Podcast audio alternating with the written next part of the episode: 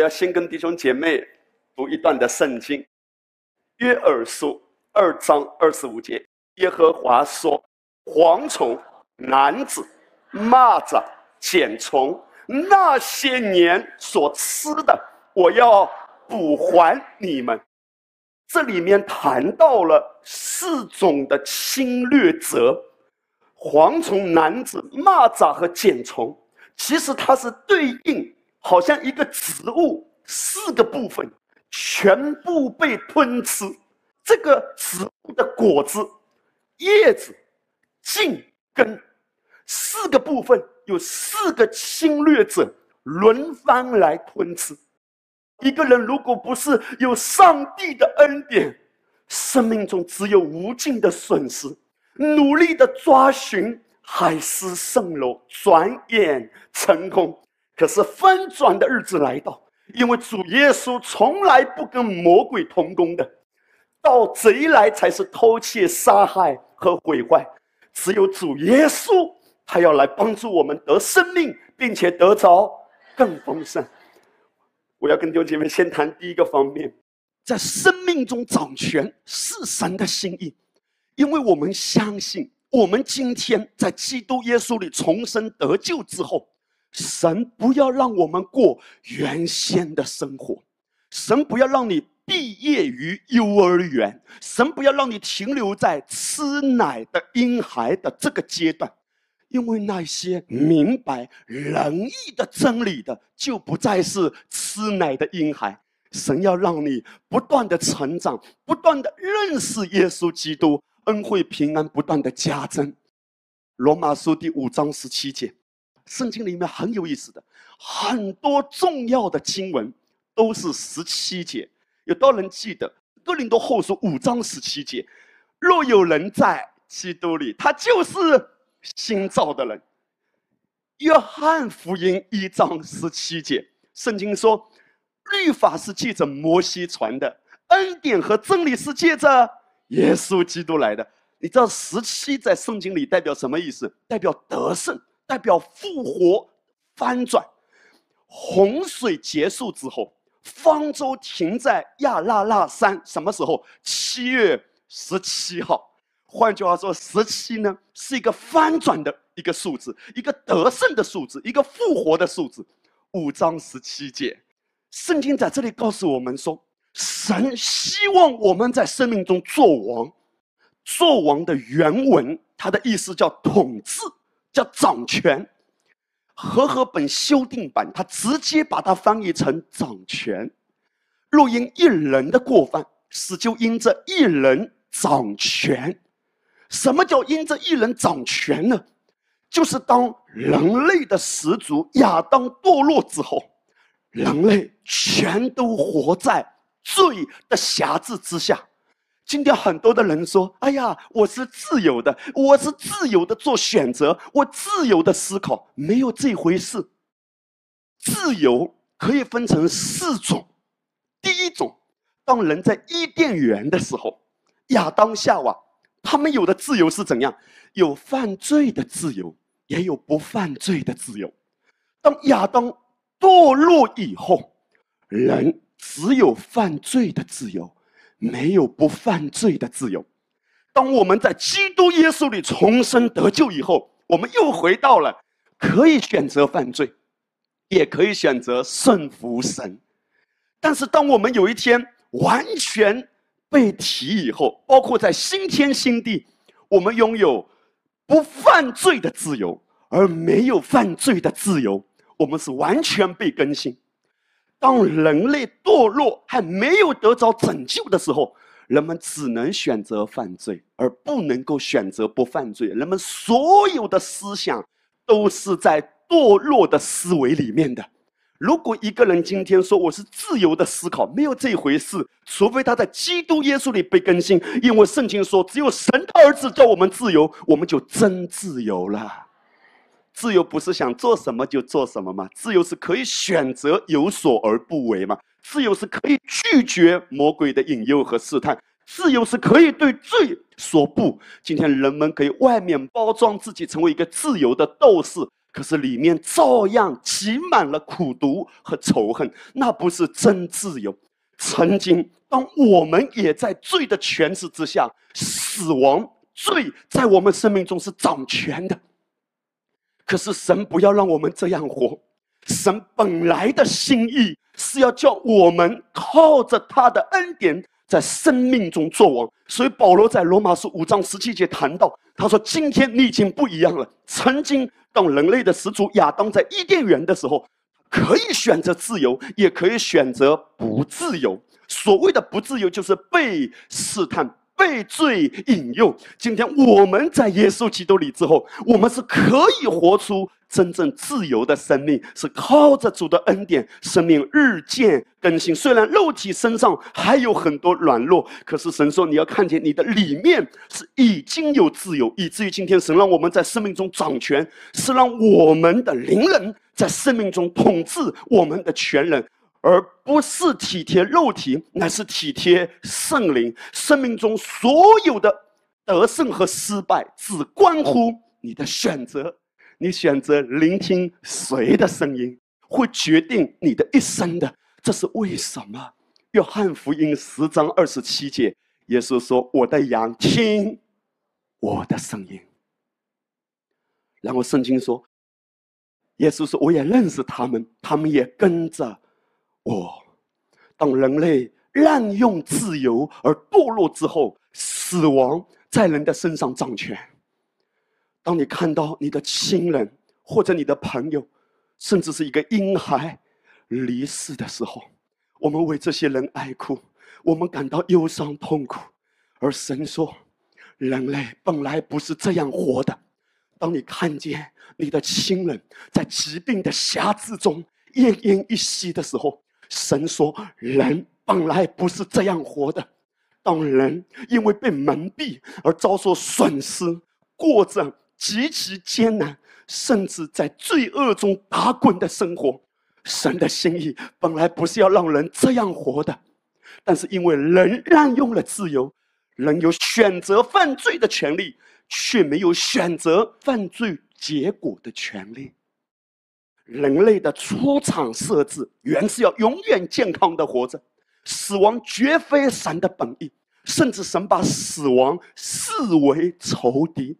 但亚当滥用了自由意志，他选择悖逆，与撒旦为伍，死亡因此进入，并且掌权了。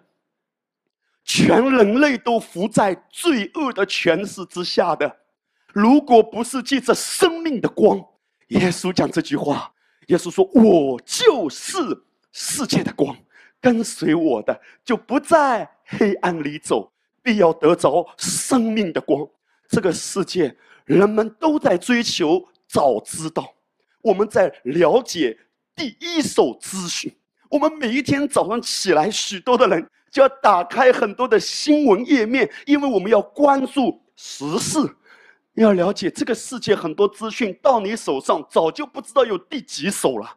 你绝对不是第一手资料的，唯独我们里面的圣灵能够给我们那天上的内部消息。那是真正的早知道、先知先觉，可是人仍然在世界的蒙蔽和瑕疵之下，人们宁愿寻求先听人的意见，也不愿意先来寻求圣灵，而唯独圣灵，因为在基督耶稣里重生的人，因为有圣灵的引导，你永远不会迷失，而且你会在正确的时间出现在正确的地点，做正确的选择。马不是因力大而奔跑的更快的，人不是因为力战而得胜的，因为在上帝的心意里面，他让我们不是跟随某一个人的法则，而是让我们跟随圣灵的律动。当人堕落之后，全人类在蒙蔽之下，可是没有希望，没有新的盼望，出路在哪里呢？也许有人会问。为什么亚当犯罪，我要受苦？很简单，因为亚当在神原先的创造的律里面，他是人类的代表。好比第二次世界大战结束的时候，日本的天皇投降，是他一个人投降吗？不是，他是代表整个日本国投降的。当亚当堕落之后，亚当是代表了整个人类。我们都本身在第一亚当里面都已经堕落了，因为我们每一个人都跟我们的祖先息息相关的。换句话说，如果我们的祖父他不在这个世界，世界上也就没有我们嘛。每一个人都跟我们的祖辈是连在一起的嘛。所以亚当他是全人类的代表，他的堕落，我们都在第一亚当的堕落的辖制之下了。那上帝为什么不直接把撒旦摧毁掉，然后我们又马上可以焕然一新呢？上帝绝不可以这样子做，因为罪一定要被惩罚。如果罪不被惩罚，上帝看到魔鬼引诱我们人类堕落失败之后，上帝直接把魔鬼灭掉，上帝就在用非法的方式来维护他所创造的人。所以，上帝一定要用最公义的方式来解决这个问题。我举一个例子啊，有一天。有一个法官，他在开庭的时候，他发现被告是他的儿子。那个控诉人就在控告他的儿子，站在被告席上的儿子说：“法官大人，我现在控告的这个被告他犯了罪，所以按照律法的规定呢，这个判决的结果呢，举个例子来说，可能是要罚款二十万，或者他要坐监狱的。”法官要如何面对这场审判？法官可以这样子说：“来人呐，把那个控诉者拿出去斩了！”哇，最公义的法官。当法官这样做的时候，法官就让自己陷入不义。当上帝面对他所创造的孩子堕落之后，魔鬼就来控诉人类。这些人堕落了，这些你所创造的人根本不能够代表你的形象，不能活出你在他们生命中的旨意。上帝可以直接把魔鬼消灭吗？不可以，因为当上帝这样子做的时候，他的宝座就会坍塌。圣经诗篇八十九篇十四节：公平和公义是你宝座的根基，慈爱和诚实行在你面前，公义和公平是他宝座的根基。换句话说，魔鬼都巴不得上帝可以用这样不义的方法来结束。魔鬼很希望上帝说一句话：“哎呀，你有什么资格控告啊？我的孩子，我要特别维护他。只要上帝有这样的一句话出来，整个宇宙都会瓦解，上帝的宝座就会瓦解。因为当上帝一旦将自己置身于不义，整个宝座的能力和权柄就会失去。”而魔鬼希望上帝这样子做，以至于可以趁虚而入，坐上高位。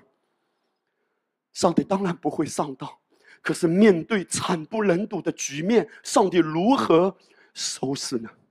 答案：希伯来书第九章二十二节：若不流血，罪就不得赦免。当上帝看见他所爱的孩子们沦落在罪的权势之下，魔鬼的辖制，现在魔鬼说：“ 哈哈，人类堕落了，他们是我的人了，我要掌管了。”本身当上帝创造人的时候，人是非常有权柄的。你看亚当，他为一切的动物命名。当他看到很大的一个孟买象过来的时候，那个孟买象啊叫了一下。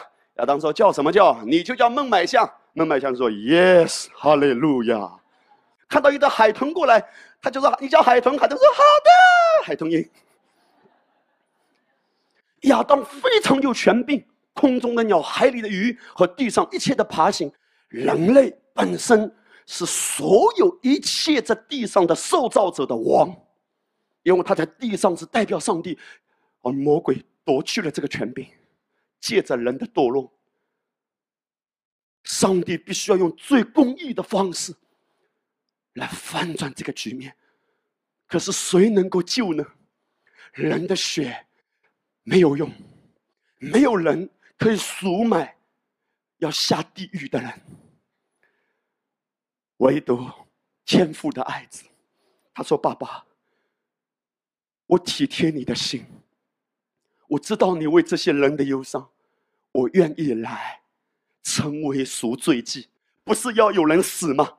不是要受审判吗？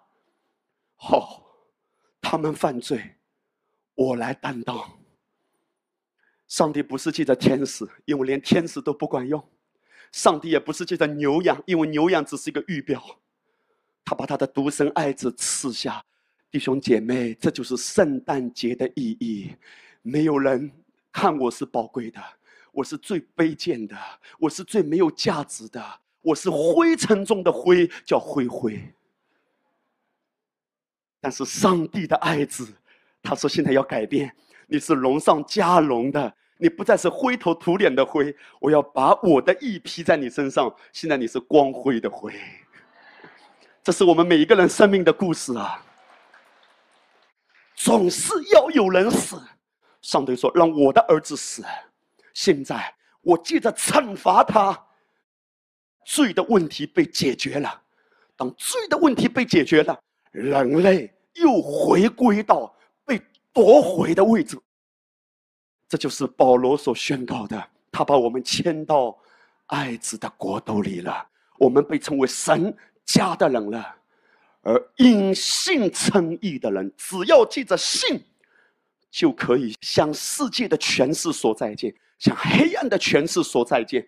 今天我们靠着爱我的主，不是靠着我的权势，不是靠着我的能力，是靠着爱我的主，在一切的事上，一切的事上。已经得胜有余了，因为他的得胜使我得胜有余。我特别举几个圣经的例子，你明白？阿巴父要把我们夺回的迫切感，阿巴父看见我们没有在生命中掌权，乃是死亡掌权的时候，他心中的不甘愿。我们都记得最短的一节圣经，就是约翰福音十一章三十五节。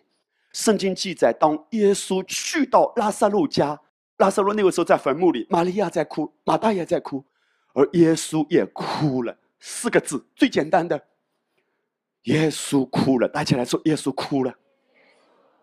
你知道吗？历世历代以来，几乎所有的神学家或者解经学者，他们都在探讨耶稣为什么哭。有人说，比较普遍的观点。因为耶稣看见玛利亚哭，耶稣有一个同理心，耶稣陪他一起哭。也有观点认为，耶稣他感觉失去了一个挚友，因为拉萨路是他的好朋友，也是他所爱的。耶稣看见拉萨路的离世，他哭了。我不能否认说这些是错的，可是你要了解，对耶稣来说，拉萨路马上就要活过来，他是知道的。所有的人都不知道，但他自己知道。如果他觉得是失去了一个自由，对他来说，马上就可以看见耶稣为什么哭。我想，其实是一个非常重要的原因。当耶稣看见人们在为这些离世的人在哀哭的时候，而你要知道，拉萨路是属于早逝啊。不是在这个阶段可以离开的，他是属于非法的被抢夺的。耶稣想到的，我相信不只是一个拉萨路，耶稣看见的是父神的心意，也是看见他自己为什么要来到这个千疮百孔的世上。人类本来不是这样活的，死亡。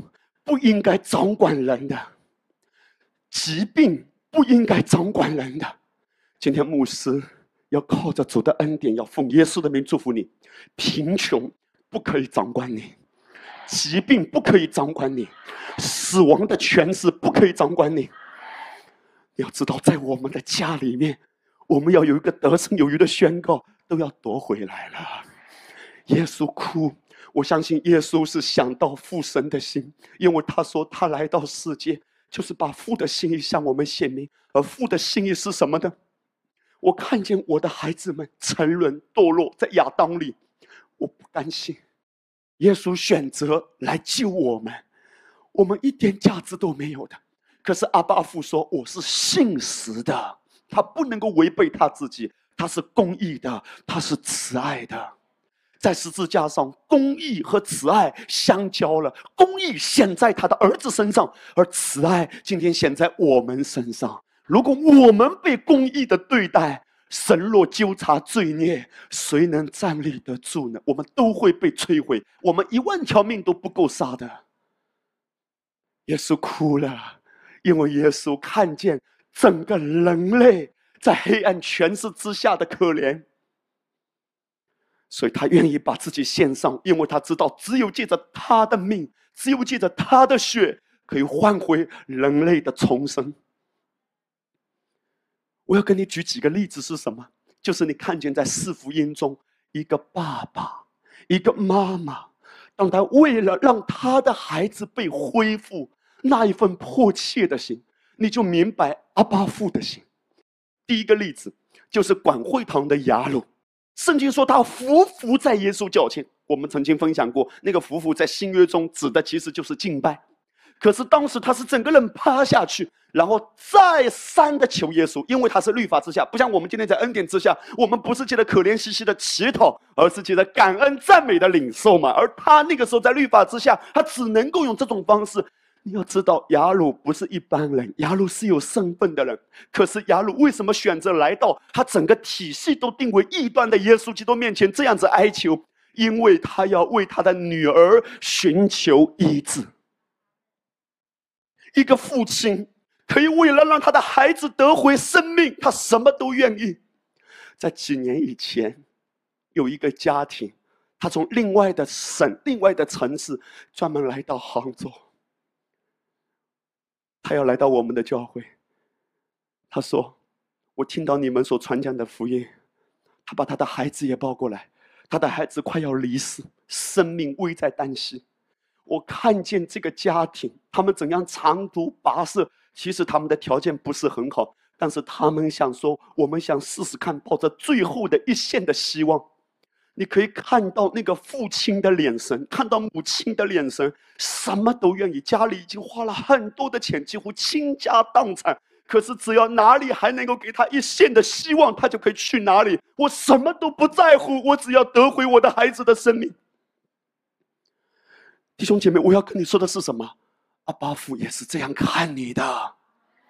他说：“为了让我的孩子活得更荣耀。”我的爱子已经付上了一切的暑假。第二个例子，一个迦南妇女，她来到耶稣面前，她要求耶稣，让耶稣能够释放她被鬼附着的女儿。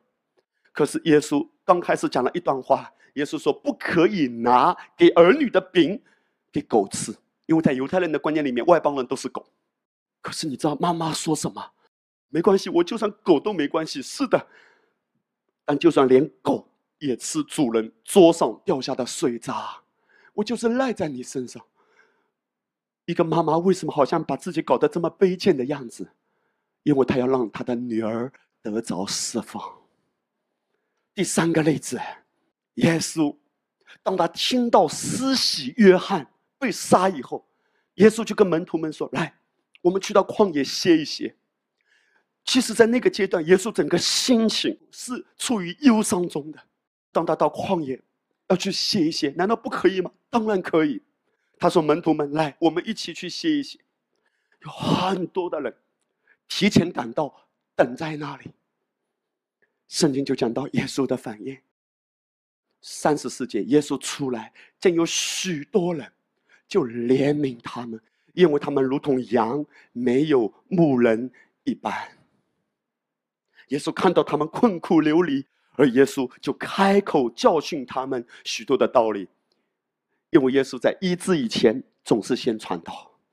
我举这些的例子，包括圣经还有其他很多的例子。有一个被鬼附着的孩子，他的父亲也来求耶稣，而耶稣在赶出孩子身上的鬼以前，这个孩子本身还在抽搐。后来，耶稣把这个孩子身上的鬼赶出去。那个父亲向耶稣所发出的哀求，他说：“主啊，我信，但我信不足，求主帮助。”所有这些例子都只在讲一件事：为了赎回你，阿巴父超越地上的父亲的迫切，神是在说：如果连地上的父母，我们今天中间很多做爸爸妈妈的，我们极深的爱我们的孩子，你如何爱孩子，很多时候都无能为力的。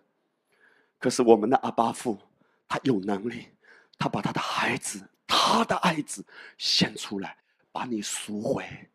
现在重点来了，我们是被赎回的，我们是在上帝极深的迫切中被夺回的。被夺回之后，干什么呢？Seven Eleven，上帝在对我们怎么说？好东西随便挑。哈利路亚！马太福音 Seven Eleven，上帝在说：你们虽然不好，尚且知道拿好东西给儿女，何况你们在天上的父，岂不更把好东西给求他的人吗？阿巴父。他有这种渴望，孩子啊，接着我爱子把你赎回。现在我把一切好东西，其实也是指向圣灵，而圣灵要向我们释放出在基督里一切有形有体的祝福。神把我们夺回，让我们怎么活？答案就在罗马书五章十七节：你要在生命中作王，神要在接下来的日子帮助你。可以活出你都没有办法想象的人生。我如此相信，我也如此宣告：我的二零一九年会比二零一八年更精彩，更荣耀的旅程正在向我展开。在生命中作王，弟兄姐妹，如何在生命中作王？这一节圣经最关键的领受受洪恩和所赐之意，哇！你要想象一下，如果一个人在生命中作王，他一定是完全自由的。神是要帮助你，没有缺乏的。神是要帮助你，不会天天躺在病床上唉声叹气的。如果你家财万贯，可是你天天置身于病床，你不会享受到真正在生命中作王的平安和喜乐。你没有这种幸福感。神不只是要让我们富足，神要让你健康。我等一下会特别谈到这个部分。如何在生命中可以活得更加充满青春、健康、丰盛的生命呢？而我们先要打下这个基础。神是要帮助我在生命中作王，什么意思？所有的引证不可以再辖制我了。所有仇敌曾经蒙蔽我的、加诸在我生命中不可以有的东西，全部都要被挪开的。我们先要明白一件事情：在基督里的我们。要拥有穿透迷雾的洞见，生活不是一场战斗，我们唯一要做的就是随时领受。我们如何在生命中做王？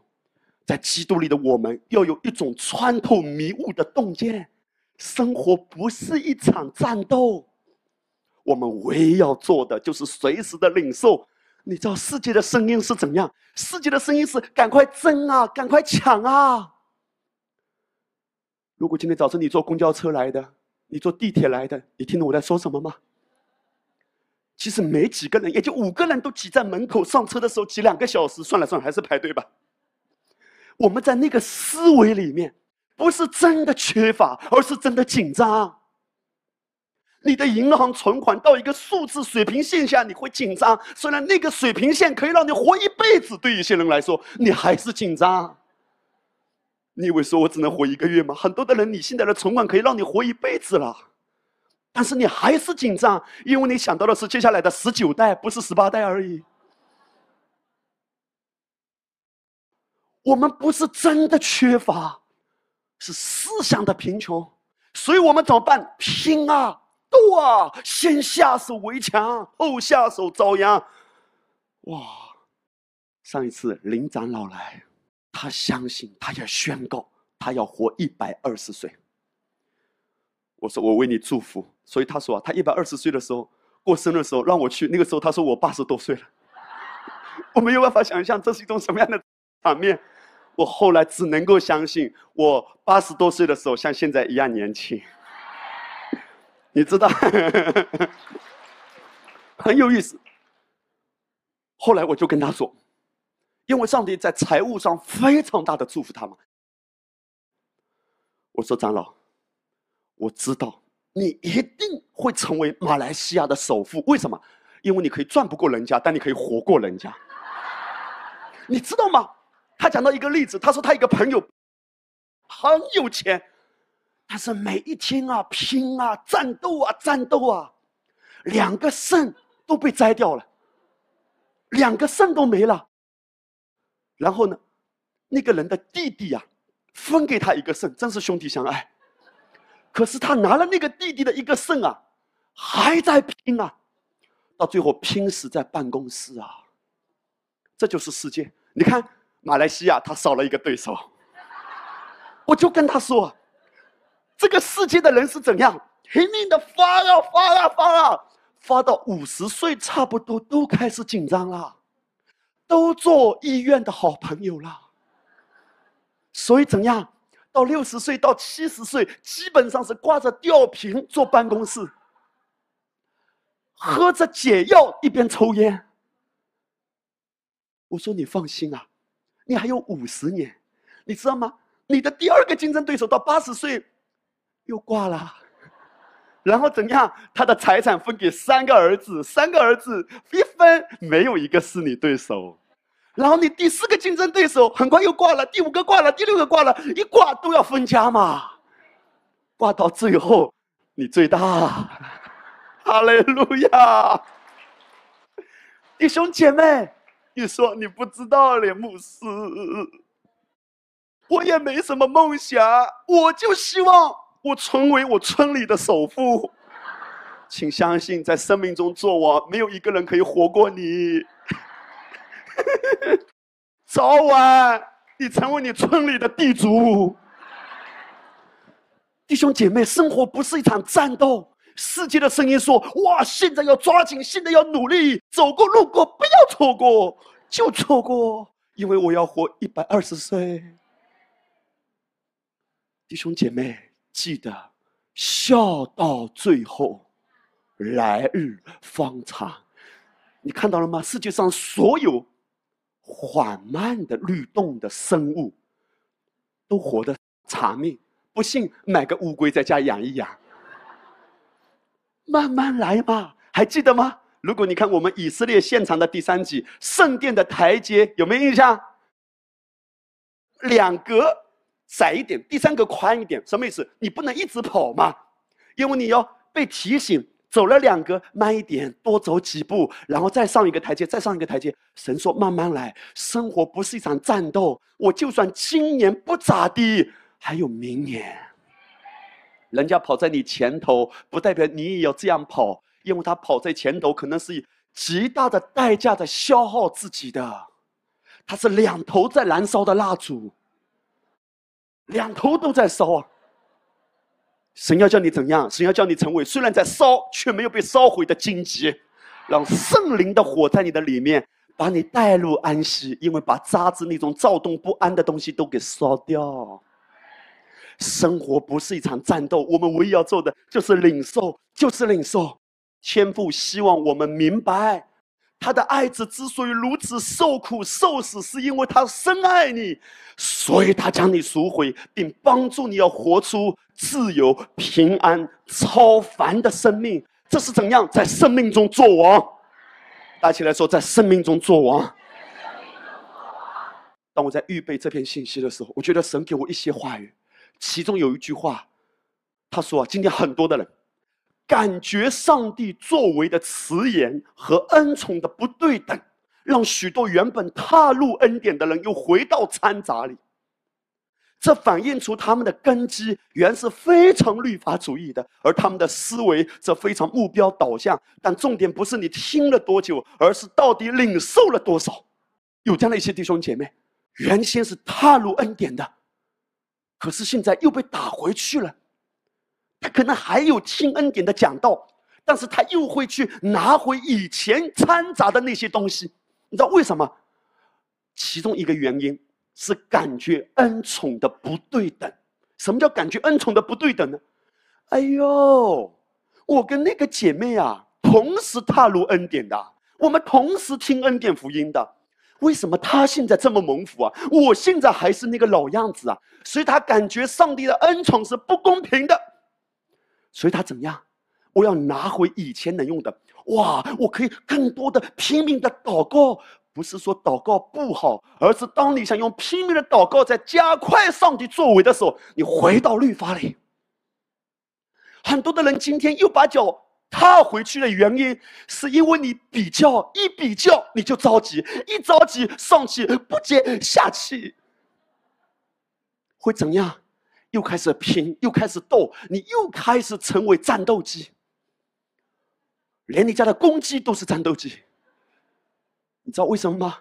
因为魔鬼千方百计的借着人来影响你。为什么人家这么蒙福？为什么我不可以？所以我怎么样让我自己可以加速度呢？我觉得上帝在迟延哎，我怎么样去着祷告摇动他的手呢？哇，他回到律法里，看到了吗？他回到座里，借着虔诚来交换。有一些出于躁动不安、焦急中，我就是恨自己为什么不能改变，所以我要刻苦己心。我就是恨为什么我的家人领受了恩典还是那样。我就是常常跟主祷告说：“主啊，你改变我的家，为什么我的家一动还是不动，还是那个老样子？”所以，我们还是在恨铁不成钢里面折磨自己，甚至折磨别人。来到恩典的教会，不代表你马上就有恩典的思维。不是我在恩典之下，不，你可能在律法之下。你看到了吗？魔鬼想尽办法不要让你在生命中做王。怎么样能够不在生命中做王呢？从恩典中坠落，回归律法。重点不是你听了多久。有一些的人听恩典福音，可能很短的时间就开始爆发式的蒙福；有些的人听了很长。不一定能够踏入，因为思维。可牧师讲一段话，我非常阿门。他说：“你知道吗？你在家里面放那个讲道，不代表你真的听进去的。然后你会骗自己，我有听，你没有听进去，你的思维没有改变。当你面对挑战，你马上就反映出里面的一些躁动不安的东西都反映出来。因为真正听进去，会踏入关系。”我先告诉大家如何分清这两者。一个人在知识上知道我是被爱的，你问他知道不知道？他说知道，但是他依然可能被问题压制，或依然在做工交换。神真正要带领我们的是怎样？拥有启示而领受洪恩和所赐之意。也就是说，这样的人，那些拥有启示的，以至于随时随地。不是斗，乃是受的人，他会在关系中转向基督，超越感觉的辖制，而且当下就感恩领受。今天我们面对一个挑战，比如说家庭里出事了，家庭里出事之后，或者在人际关系上出了一些的矛盾纠结，两种反应。那些在知识上知道被爱的艺人，他常常可能会怎样说？我知道啊，我知道我是艺人啊，我知道我是被爱的，我有领圣餐啊，我都知道，我都知道。你问他知道不知道？他的圣经知识，他甚至听过恩典讲到的知识，可能比你背的还溜。可是他出不来。而另外一种，当他一面对挑战，听好，我们常常说这句话：转向基督吧，转向基督吧。我有转向啊，我是艺人。我领受红恩和所赐之欲，啥也没有。一人一人一人，在耶稣基督里有新盼望。哈利路亚，赞美主！我有做啊，我有来领受啊，我也是每个礼拜来教会啊。事实上，知道我们在讲，记得哈，每一次你听到牧师在说。我们转向耶稣吧，转向耶稣吧。你知道我在说什么？我是说在关系里转向他。你了解这个差别吗？光光知识上知道，知识不能救你啊。你知道最可怕的是什么？很多人研究神的话，却不认识耶稣。很多人可以把圣经的知识条条框框分析出来。但是他跟耶稣没有关系。我们今天说，在任何一个环境中转向耶稣吧，是说我是在关系里转向耶稣。哇，这就是差别。你可以听恩典福音听了十年，你依然会说什么都没有。你也可以听恩典福音只是一年，可是那一年的时间，你抓到一个精髓，原来是跟耶稣有关系啊。所以当你在关系里，哎呀，今天好堵啊。一转向耶稣，不只是思维说：“哎呀，我是异人，哎呀，我是人得胜有余的。”不只是思维明白过来，而是说：“主啊，哈利路亚，阿爸，恩宠总是临到那些转向耶稣的。不只是知识上，我是圣洁的，不要控告我，我是圣洁的艺人。”知识上会讲，重点在于哪里？关系。原来基督的信仰不是宗教，世界宗教的想法是深入人骨髓的。礼拜一跟礼拜六可以跟上帝没什么关系，礼拜天又回来嘛？耶稣还是爱我们，恩宠还是有。可是今天我们不是在讲恩典，我们是在讲洪恩。我们有时候羡慕别人，为什么他有？我也是跟他同时听恩典福音，踏入同一个教会，听同一位牧师讲道，为什么他都有，我没有？关系不一样。差别就在这里。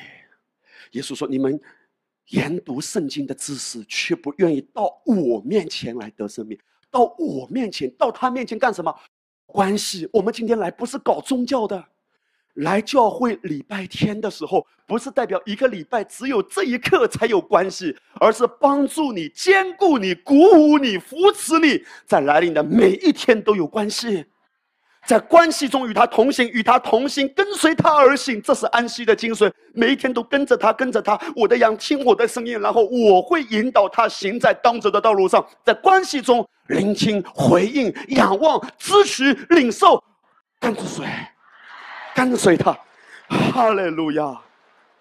这是恩典福音的精髓。原来讲到最后都是来吧，关系来吧，关系，那是真正拥有一个启示。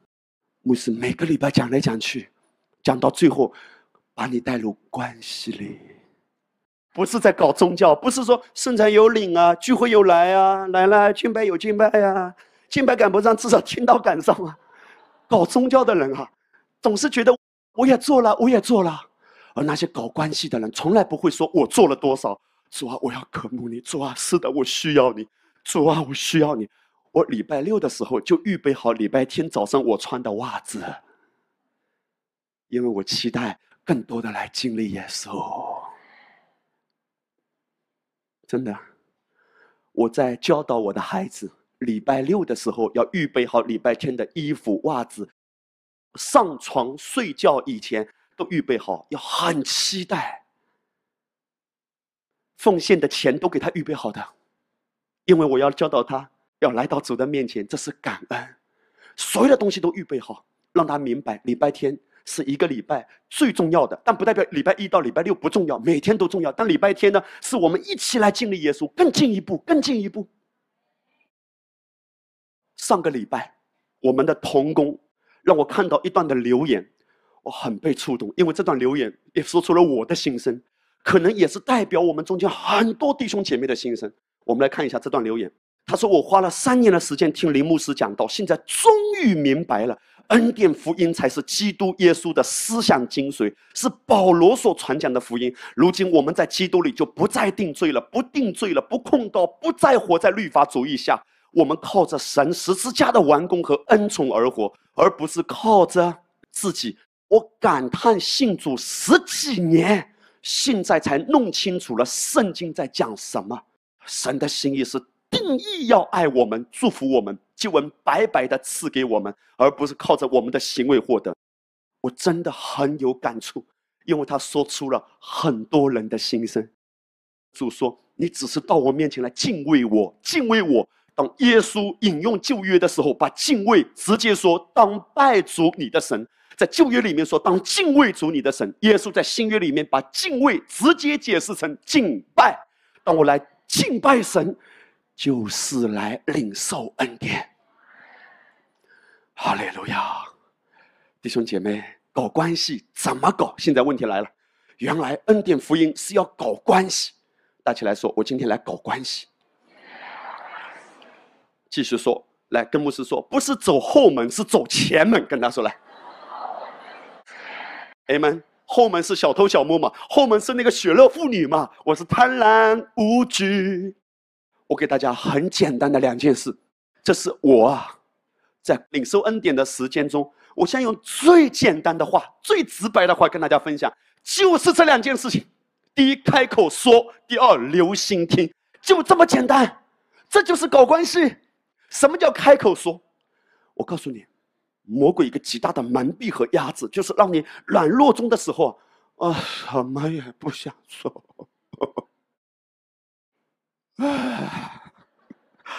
你就瘫在沙发上，葛优躺。他怎么这样对我？他怎么可以这样说我？你甚至都不说出来，你头脑里在想。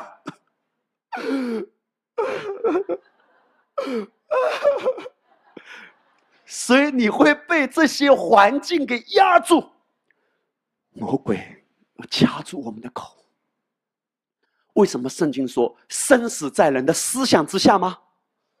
舌头话语是非常重要的，因为这是让灵在运行。为什么灵与祷告而不是灵与思想就好了？我头脑里嗯嗯嗯嗯嗯嗯嗯，蚊子飞就好了嘛。我为什么一定要用舌头呢？因为舌头就像船的什么？多，这是神创造人的一个律。神把极大的权柄放在一个人的舌头里面。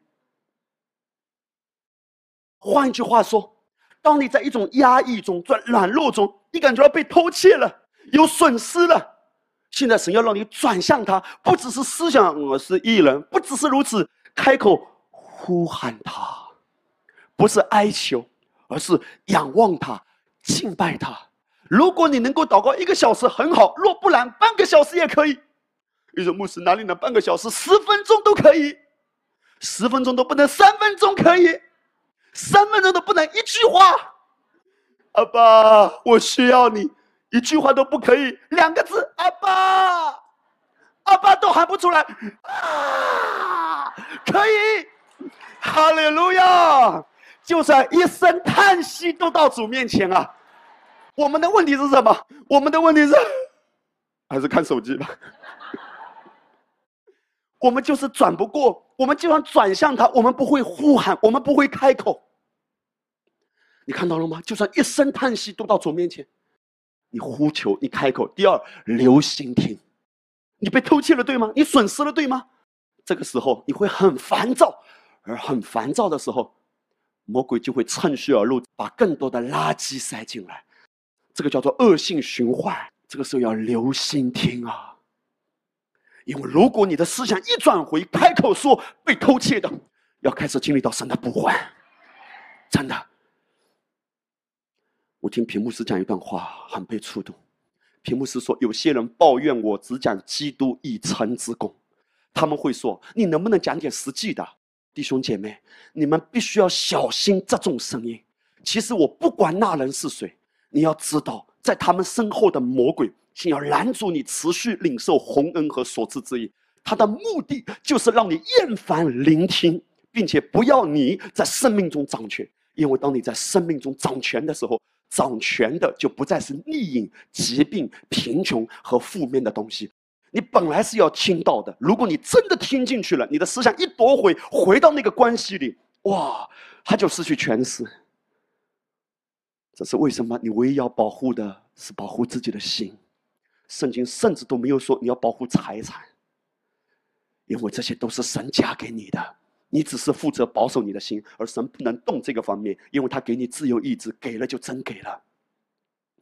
我看到一个见证，在他们施工的网站 JPM 的施工网站有一个见证。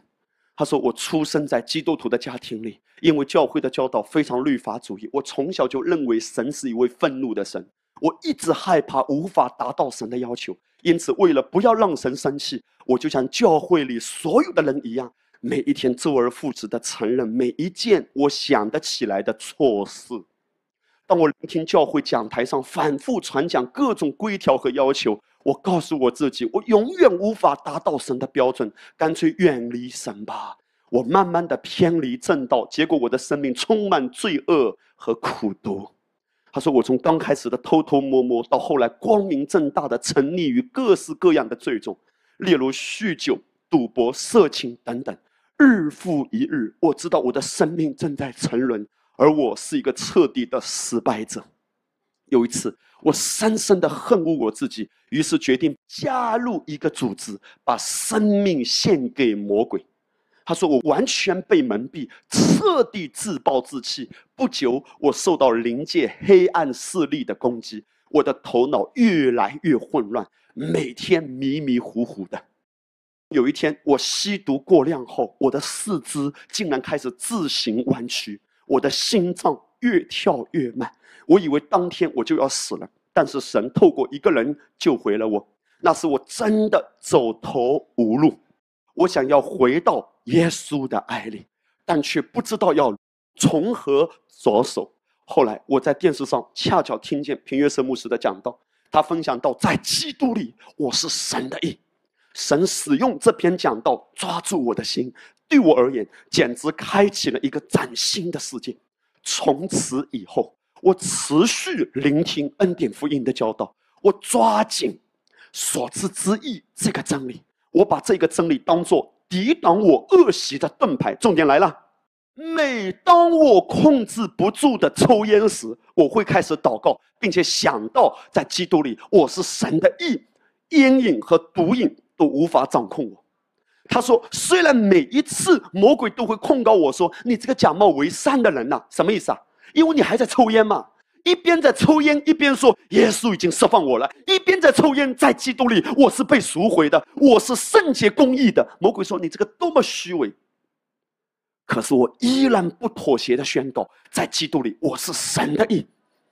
我宝贵的弟兄姐妹，注意听，这句话非常有大能，你知道吗？”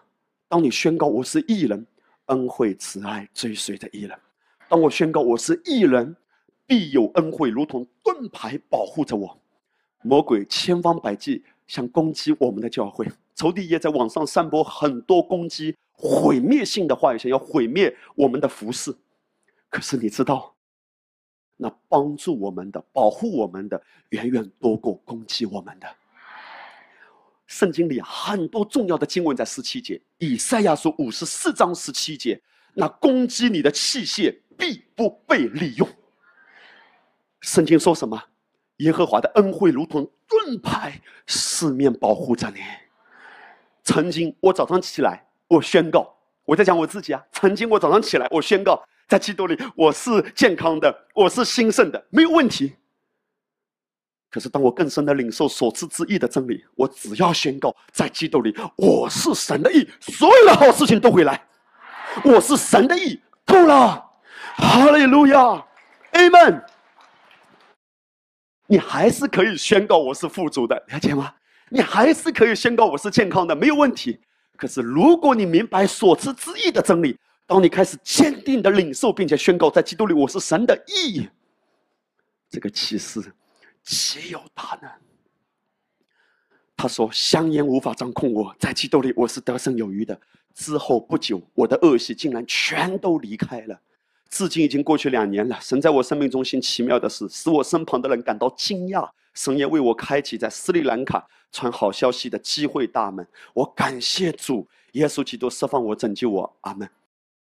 他在说：“当我在抽烟的时候，我不止思想上我是艺人啦，我是艺人啦。”我告诉你，他会开口转向主，不是知识上知道，而是在关系中主啊，我是不愿意的。我知道这个对我是一个伤害的。当你在做很多别的事情一样的，你把自己对号入座，你知道你不应该苦读，可是当你苦读的时候，你不要逼自己说我要有爱，你会把自己搞扭曲掉的。但是你心里面说主啊，我在基督里是神的义，哈利路亚。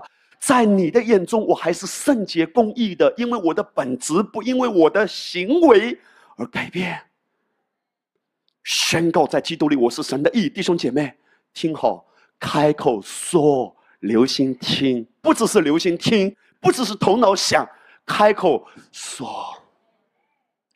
都回来了，那些被偷窃的日子要结束了，恩宠的日子要开始了。开口说，留心听，好日子要开始了。你知道吗？光光在今天的讲台上，我不止一次的宣告，好日子我要开始了。二零一九年是我生命中有史以来最精彩的一年，龙上加龙，一年比一年龙上加龙。开口说，哈利路亚。我下面就要跟你来解决这个问题，就是圣经怎么看活到一百二十岁？因为在很多人的思维里，这只不过是个笑话。第二个方面，我要跟大家谈：持续领受所赐之意，得享健康长寿。如果没有健康的长寿啊，叫度日如年啊。圣经说，耶稣他被挂在木头上，亲身担当我们的罪。使我们既然在罪上死，就得以在义上活。你在什么上面死了？你是罪人还是义人？你看到了吗？死了的东西对你是没有权柄的。哎呀，我很怕蟑螂，但是蟑螂死在你面前，蟑螂对你不能够再有任何的伤害。也就是说，当这个物质它死了之后，对你失去权势了。你的恶习、你的坏习惯，不代表你是一个罪人。你的本质没有受伤害，没有被改变。当你宣告说我是蒙恩的罪人，很多人这样宣告吗？蒙恩的罪人，也就是说你蒙了多少恩还是罪人。因为当你说我是，英文里是 I am，现在是，我是蒙恩的艺人。我知道很多人表达这句话的意思是说，我感恩上帝给我恩典。可是曾经我是蒙恩的罪人，当我蒙了这个恩典的那一刻，我成为蒙恩的义人。我在罪人的时候蒙恩，蒙了恩是指得救的恩典、救恩的恩典，我成为义人。圣经说，如果你在罪上死了，就可以在义上活。听好，活得好，跟什么有关？跟义有关，在什么地方活，在什么样的位份上活，艺人的位份上活，什么样的地位上活，艺人的地位上活。当你有疾病的时候，主啊，我领受医治没有问题。可是牧师要教你，所有的弟兄姐妹听好，如果你身上有任何的症状，你现在就说：“我领受神的所赐之意。”就在这一刻，我领受神的所赐之意，因为一人一旦有这种思维和话语宣告出来，就像大力水手吃了菠菜，所有的锁链都会断开。当我领受洪恩和所赐之意，你知道吗？我们一直在讲罗马书五章十七节，他没有说。那一些在生命中领受医治的，就在生命中做王；领受健康的，在生命中做王；领受钱财的，在生命中做王。这些都是结果。我是领受魂和所赐之意，所有的好事情跟着一走。当你获得这样的启示。就是你的罪债已经彻底被基督终结，并且一人的生命与基督同活，你将真实的经历到他受鞭伤，你得医治。回去上面的经文，你看，上面说就得以在义上活，大家来说在义上活。你是死的还是活的？在义上是活的，在罪上呢死了，与基督同死了。现在我是在义上活的。我整个人是异人，是闪闪发光的，在灵界里面是魔鬼害怕恐惧的。所以仇敌为什么攻击所知之意？他们会攻击说：“哎呦，你们这些人真的不害臊。”啊！明明这么多软弱，还说自己是艺人；明明一边在抽烟，一边宣告我是艺人，真的不要脸。魔鬼就是想借着这些的话语来告诉你说：不要宣告所赐之意。如果你宣告所赐之意，我在你的生命中将失去权势；如果你宣告所赐之意，我不能够使你继续贫穷。很多的人屈服于这些话语的威吓。可是我告诉你，虽然很多人不爱听，但是我知道神给我的呼召是什么。如果我的呼召跟一个人不爱听这件事情开始发生冲突了，我会选择回应神对我的呼召。人们可以不听，但是我告诉你，神的洪恩、神的所赐之语正在释放很多的人。宁愿被攻击，也要让更多神的百姓在压制中被释放出来的。因为当人真的看见在基督的完工里，我已经在义上活，我是圣洁公义的人，认定这件事情，你的身体每一个细胞都要被激活。所有的弟兄姐妹听好，如果你的身体任何一个器官，医生判断是不能的，已经失去活力了，已经失去功能了，奉耶稣的名祝福你。当你领圣餐，我是义人。我领受所赐之业，我领受所赐之业，每一个细胞都要活过来，每一个细胞都要活过来。你的血要流通，你所有身体血管里的堵塞，无论是高血压的状况、糖尿病的状况，所有的指标都要下去。领受洪恩和所赐之意，当你开口说，留心听，开口说这些话语，释放出极大的能力，在意上活。紧接着。下面就说，因他受的鞭伤，你得以医治。先有一个认知，我是义人，我在意上活得医治。看到了吗？听好，很多人生病不是身体，而是思维。当他在定罪感里，身体的疾病就开始发作了。只有当你不被定罪，并且摆脱罪的意识。耶稣为你受鞭伤的果效，才能在你生命中大能的彰显。当你需要医治时，不要带着定罪感求医治。如果你解决了定罪感，疾病回不来；如果定罪感的毒根没有被解决，得医治了，症状还是会出来，因为症状是果子啊，根源是什么？定罪。创世纪六章第三节。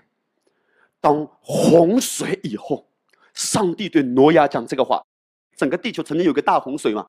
今天在喜马拉雅山的山峰上发现鱼的化石，为什么？因为整个世界被洪水淹没，包括方舟的遗迹已经非常明确，现在已经发现了，在土耳其，是香港的基督徒的科考队发现的，这些都是在印证圣经的话语吗？而洪水之后，上帝对挪亚讲这句话，其实。这也是一个审判，上帝是语带忧伤的说的。耶和华说：“人气属乎血气，我的灵就不永远住在他里面。”但是今天借着耶稣十架的完工，圣灵又重新永远的住在我们里面。耶稣还没有十架完工的时候，神的灵没有住在人里面。然而他的日子还可以到多少年？一百二十年。事实上，当神说了这句话之后，在那个年代，很多的人都远远超过一百二十岁。也就是说，神给人定的基本的岁数是一百二十岁。直到今天，很多的医学研究都报告，人体整个机能的运作到一百二十岁是没有问题的。但是，因为我们遭受了太多的伤害，无论是食物的，但比食物更严重的，除了空气、食物外面的物质，是心灵的摧残。因为一生的果效是由心发出的。也许很多人就会疑问了。因为对于下面这节圣经呢，我们更熟悉嘛，哪一个？诗篇九十篇，摩西的祷告嘛。我们一生的年日是七十岁，若是强壮，可到八十岁。但其中所惊夸的，不过是劳苦愁烦，转眼成空，我们便如飞而去。你说牧师啊，这圣经不是说的很清楚吗？这年岁是七十年，强壮的是八十年。哎，圣经很清楚啊，圣经在这里说。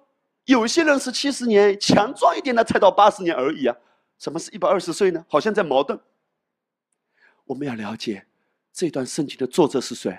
摩西。摩西在律法之下，还在恩典之下？律法之下。同样的九十篇，你看到摩西他在说什么？这是第七节到九节，他说：“耶和华，我们因你的怒气而消灭，因你的愤怒，愤怒的原文。”是毒液啊！你将我们的罪孽摆在你面前，将我们的隐恶摆在你面光之中。我们经过的日子都怎么样？在你的震怒之下，我们度尽的年岁好像一声叹息。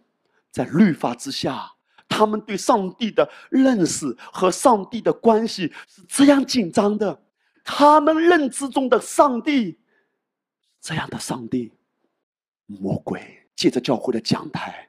让弟兄姐妹觉得上帝是一位生气的上帝，弟兄姐妹的健康就被偷窃了，平安被偷窃了，你知道吗？因为讲台有权柄，讲台有能力，魔鬼利用讲台的声音，只要刻画和制造出一个可怕的上帝。你活在上帝的要求之下，你爱主够吗？你为主传福音传了多少？圣诞节叫了多少人来教会？带了多少人觉知？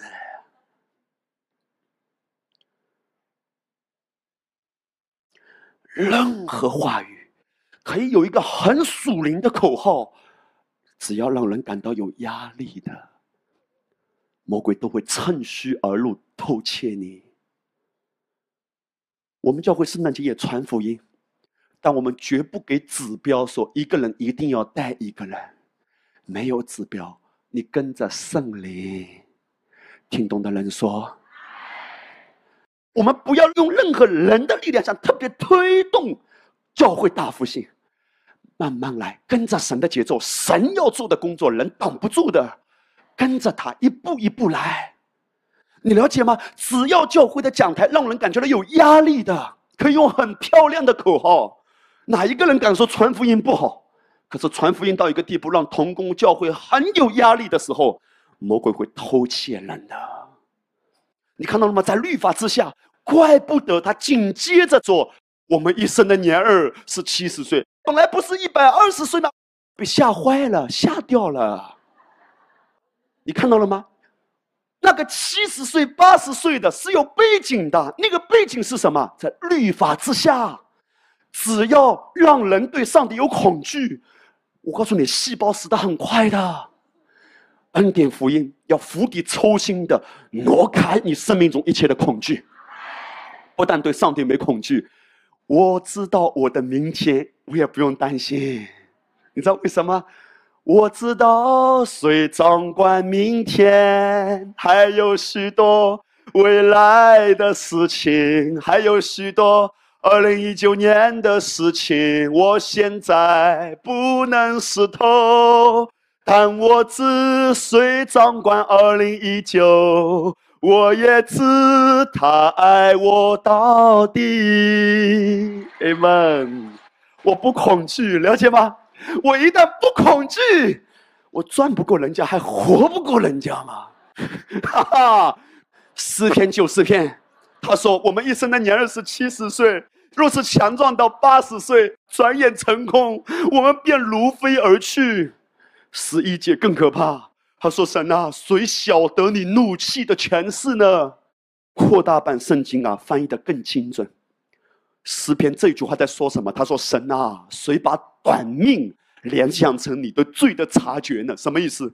认罪啊，亏欠啊，主啊，亏欠啊！”神说：“当人在这样的时候，其实就是在短命的旅程里。”圣经直接说的：“谁把短命联想成你对罪的察觉呢？”是魔鬼千方百计让你看到你的罪，讲台千方百计，魔鬼会利用一些的话语说认罪呀，你亏欠啊，他连生餐都不放过。一旦关注罪，继续犯罪。只有不定罪，就活出不犯罪的生活。摧毁罪是恩典，因为神借着恩慈令人悔改。罗马书第二章是恩典消灭罪。耶稣一到撒开家，撒开叫一倍还四倍，没有要求，直接爱，爱到一个地步，生命就改变。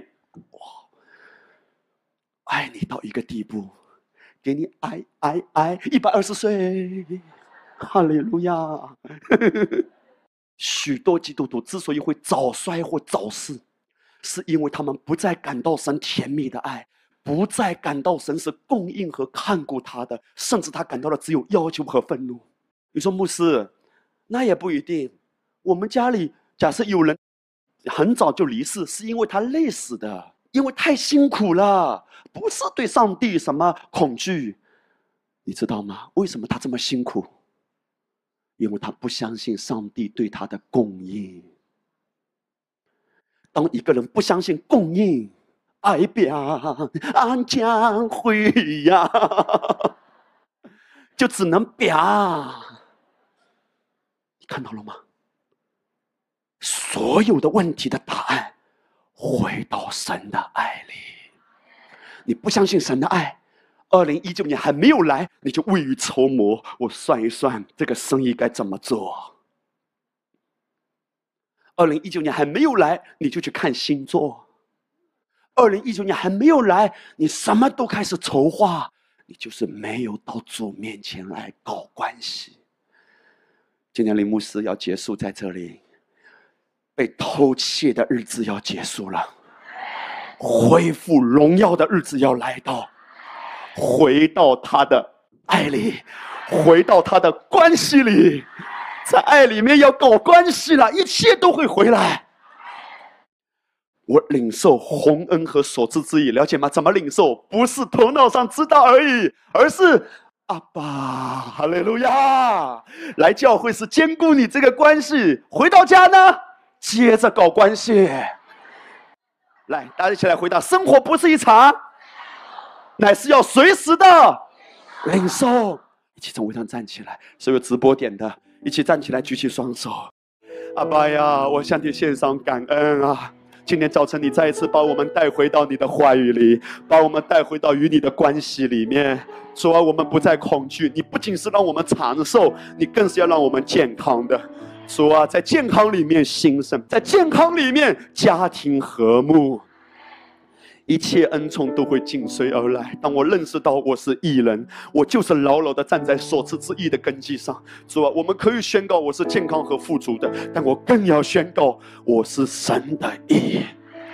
我和上帝同等的义，耶稣如何，我在世上也如何。弟兄姐妹举起手，现在我要请你闭上眼睛，你看见，你可以头脑里面，你看到自己的脸孔是发亮的，你看到自己的整个身体是发光的，你看到你在神的手掌心里是整个生命是发光的。Amen，保持这个意识。你说魔鬼啊，你不能再偷窃我了！我每个细胞都要活过来了。我奉耶稣的名所赐之意和洪恩，我现在领受，我现在就领受。Amen。如果你身体上有任何的症状和疾病，现在就来领受。Amen。我是神的意，我是神的意。我奉耶稣的命，你身体上所有的症状、疾病都要脱落。若是你的身上有任何的肿瘤、肿块，或者是任何的癌细胞，完全的被摧毁，圣灵的大能要完全的释放你，把你站在所知之意的根基上面，带领你进入他的完全，把你带入他更丰盛的生命的领域里。谢谢主耶稣，谢谢主耶稣。我们爱是因为先被爱，阿爸你爱我，你爱我，你爱我，阿爸你爱我，你爱我，你爱我，Amen。当你知道你是被爱的，好事情就要发生了。Yes, Lord。与我静。哈利路亚。Yes, Lord。安息在你的同在里，将心归你。伊玛内利亚。Yes, Lord，你满美丽，你与我靠近，与我亲近，平静我心，安息在你的同在里，将心归你，没有什么，哈利路亚。没有什么能使我与神的爱隔绝。天父爱我，我知道。